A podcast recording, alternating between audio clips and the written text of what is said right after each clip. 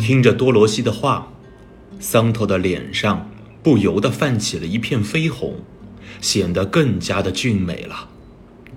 他对多罗西说道：“多罗西，自从我们孩提时代起，我就一直爱着你啊。从你还是个红头发的、不懂事的小丫头开始，一直到现在，我一直在爱着你。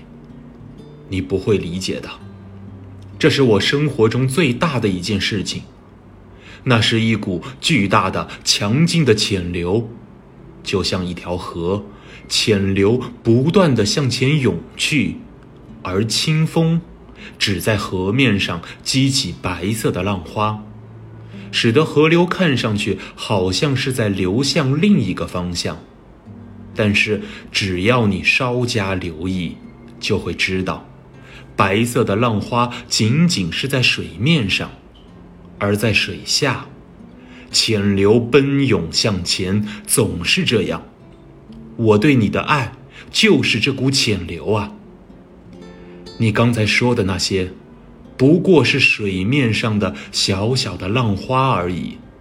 我们认识这么长时间了，难道你还不明白吗？